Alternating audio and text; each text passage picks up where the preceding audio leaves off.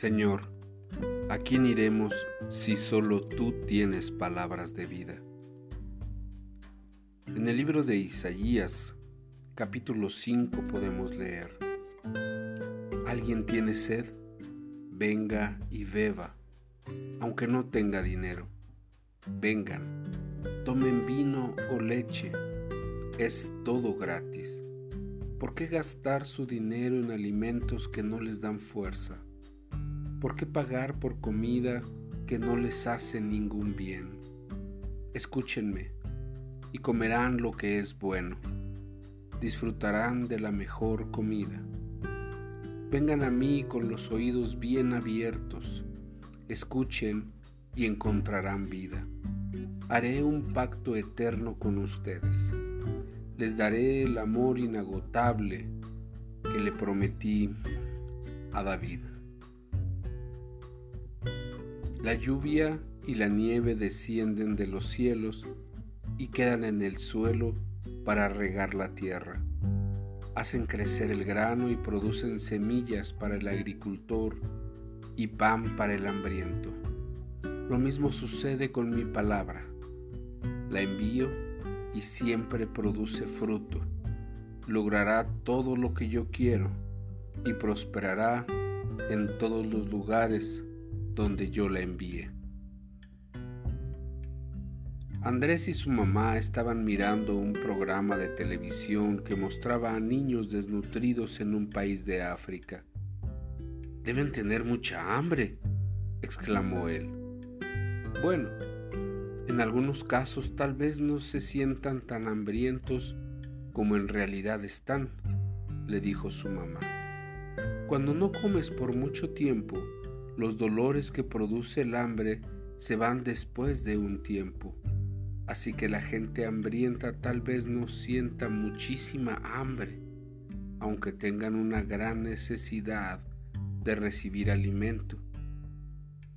Aquella noche después de la cena, papá dijo, en lugar de hacer nuestro estudio devocional acostumbrado, podemos compartir algo que hayamos aprendido de nuestro tiempo devocional personal en estos días. Andrés, ¿por qué no comienzas tú? Andrés se movió incómodo en su silla. La verdad es que últimamente no he estado teniendo tiempo devocional personal. ¿Por qué no? preguntó su papá. No lo sé. Creo que porque la Biblia es muy difícil de entender y Andrés se detuvo por unos instantes y la verdad es que a veces me parece aburrida. Andrés, dijo su mamá, ¿recuerdas a la gente hambrienta del programa de televisión que vimos hoy? Andrés asintió y ella continuó. Aun cuando se estaban muriendo de hambre y no habían comido durante muchos días, es probable que no sintieran hambre.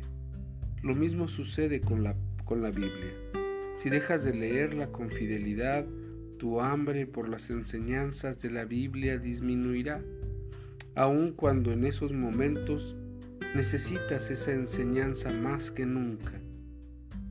Pero cuando más leas la Biblia, más interesante la encontrarás y querrás leerla todavía más. ¿De verdad? preguntó Andrés. Creo que no he sentido mucha hambre de leer la Biblia últimamente, pero voy a empezar a leerla para tener hambre de leerla y leerla y leerla otra vez. ¿Cuánta hambre sientes el día de hoy por la palabra del Señor?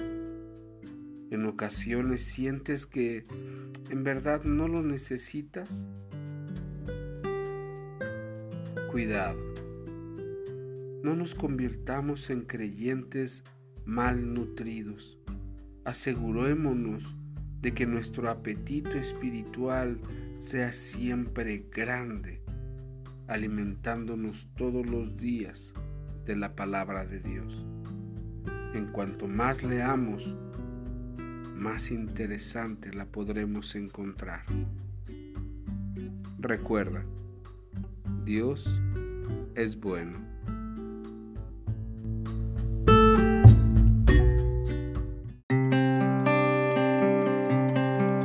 Te invitamos a buscarnos en YouTube como Restauración Sur Misión Cristiana y en Facebook como Restauración Sur. Dios te bendiga.